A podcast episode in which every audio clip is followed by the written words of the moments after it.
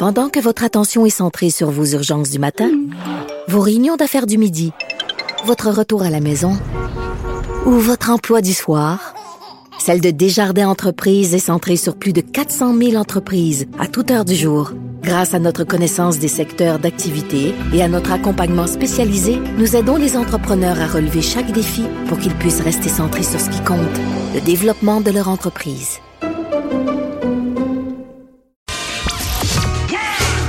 Le retour de Mario Dumont. Pour nous rejoindre en studio. Studio à commercial cube.radio.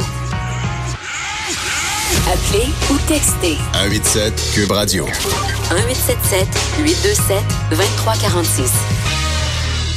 Alors, c'est l'heure de la chronique politique de Gilles Barry. Salut, Gilles.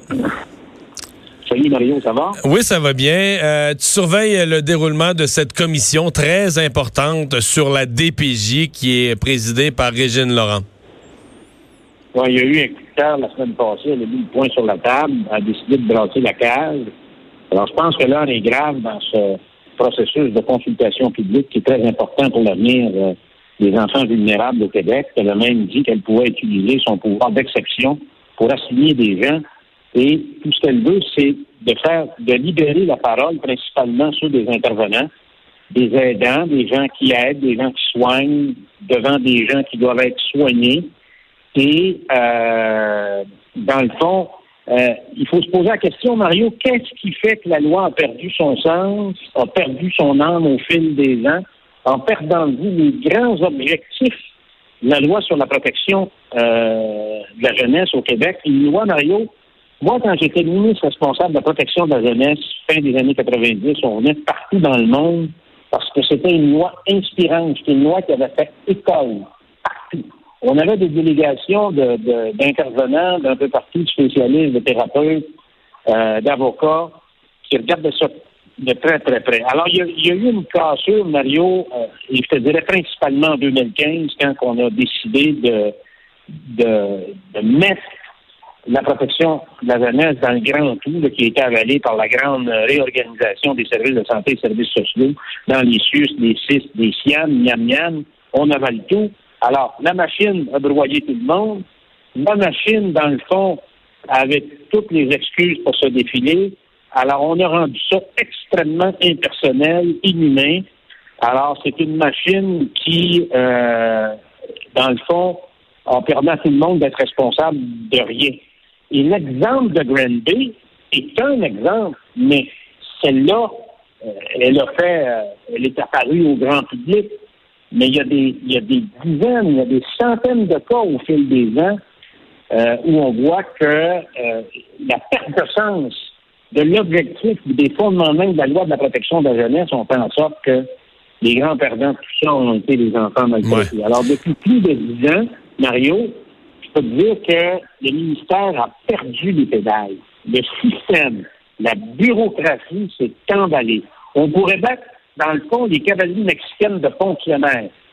Et on passe, les thérapeutes, les pauvres thérapeutes qui, eux, sont des soignants, passent plus de temps à remplir des formulaires et du papier qu'à traiter les enfants. Alors, ce que la commission doit regarder, Mario, c'est qui signale, comment on signale, c'est quoi les critères d'évaluation pour le signalement, qui traite ces enfants-là, qui qui les prend en main, qui assigne un thérapeute spécialisé en fonction du jeune ou de l'enfant qui est, qui est frappé par des euh, vulnérabilités? Alors, il y a des problèmes de toxicomanie, il y a des problèmes de maltraitance, il y a des, il y a des gros problèmes d'abus. Il faut comprendre tout ça. Donc, il faut, dans le fond, moi, ce que je ferais, Mario, là, essentiellement, 70% du monde qui devrait définir à la commission ça devrait être des intervenants. Des gens qui ont travaillé il y a 30 ans, il y a 20 ans, il y a 10 ans. C'est eux autres qu'il faut entendre, Marie. Mais là, mais là c'est ça, c'est ça que dénonçait Mme Laurent. Elle a dit, elle parle d'une omerta au ministère de la Santé. Elle dit des gens à qui on devrait absolument parler n'ont pas le droit de parole. C'est un peu ça qu'elle a dit. Ben, c'est, écoute, Mario, moi, j'ai quand même été directeur d'un centre de traitement pour alcooliques toxicomanes et pour jeunes de moins de 17 ans. Et si tu ne fais pas parler les intervenants là-dedans, Mario, on va manquer notre coup. On pourra faire j'ai vu, bon, est-ce qu'il faut recréer une DPJ à part avec un DPJ national? On peut tout faire ça, mais si on n'entend pas les intervenants, on ne pourra pas régler les problèmes, Mario. Puis il y a toute la question du bumping aussi à cause des conventions collectives. Si un jeune qui rentre dans le système un thérapeute, puis deux semaines après, pour des questions de bumping, est obligé de changer de thérapeute, on n'avance pas. C'est ça qu'il faut comprendre aussi, Mario. Alors, moi, ce que je peux te dire, oui, je serais pour un DPJ national indépendant, mais j'irais plus loin que ça. Il faut sortir le DPJ euh, de, de la mère de la santé des services sociaux, que ce soit un organisme à part, mais il faut d'abord et avant tout remettre au centre de l'action de cette exceptionnelle loi sur la protection de la la question du traitement et de la réhabilitation. Alors, il y a tellement d'enflure bureaucratique autour de ça que, euh, puis j'ai évoqué l'autre fois, Mario, on met au-dessus d'1,4, 1,3, 1,4 milliards de dollars de taxes et d'impôts dans le système de protection de l'enfance au Québec. Euh, il faudrait qu'à un moment donné, on puisse avoir des résultats. Alors, il y a tout un sens à retrouver là-dedans. J'ai très confiance à Mme Laurent. J'ai très confiance parce qu'elle a mis le doigt sur le bobo.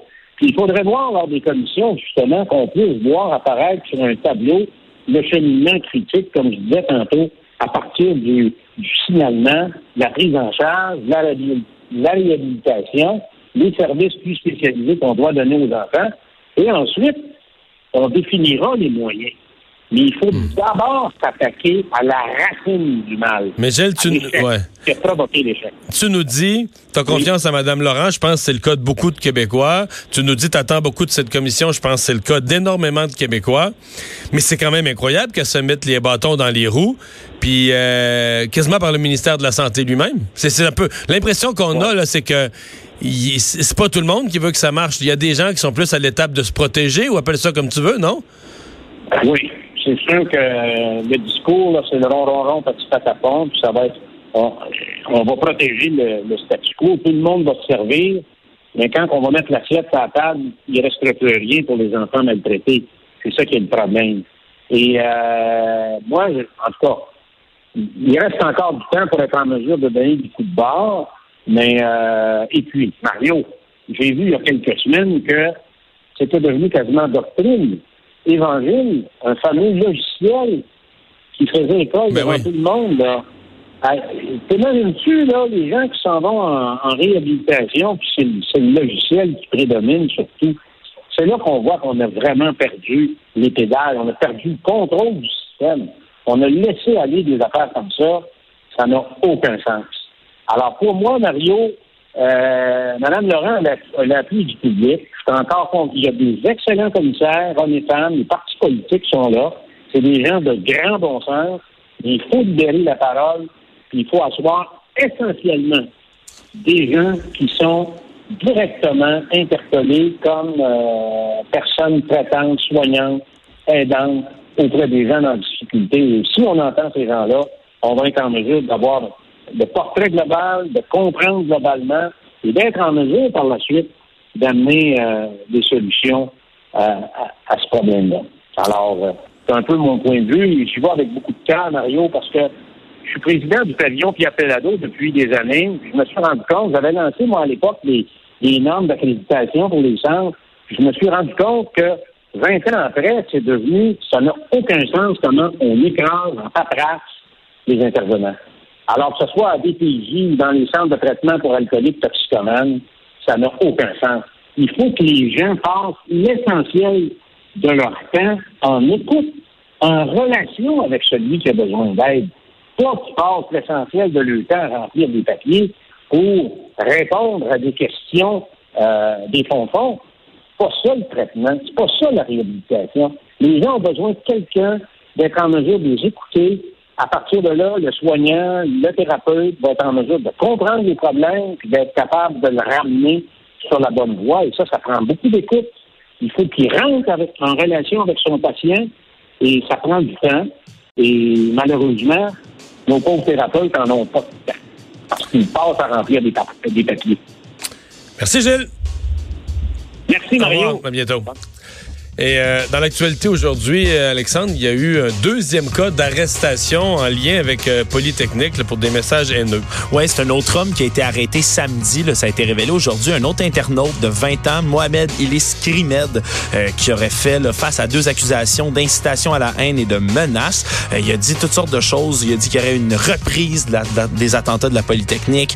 Il a dit dans des publications qui ont été questionnées par d'autres internautes inquiets, de, dites à vos sœurs, à vos filles de pas aller à l'école il a déjà répondu avec des images de lui ou de quelqu'un maniant un pistolet. Bref, toutes sortes de choses qui auraient été très inquiétantes. Il a été remis en liberté, mais il va avoir un procès en février prochain par rapport à tout ça.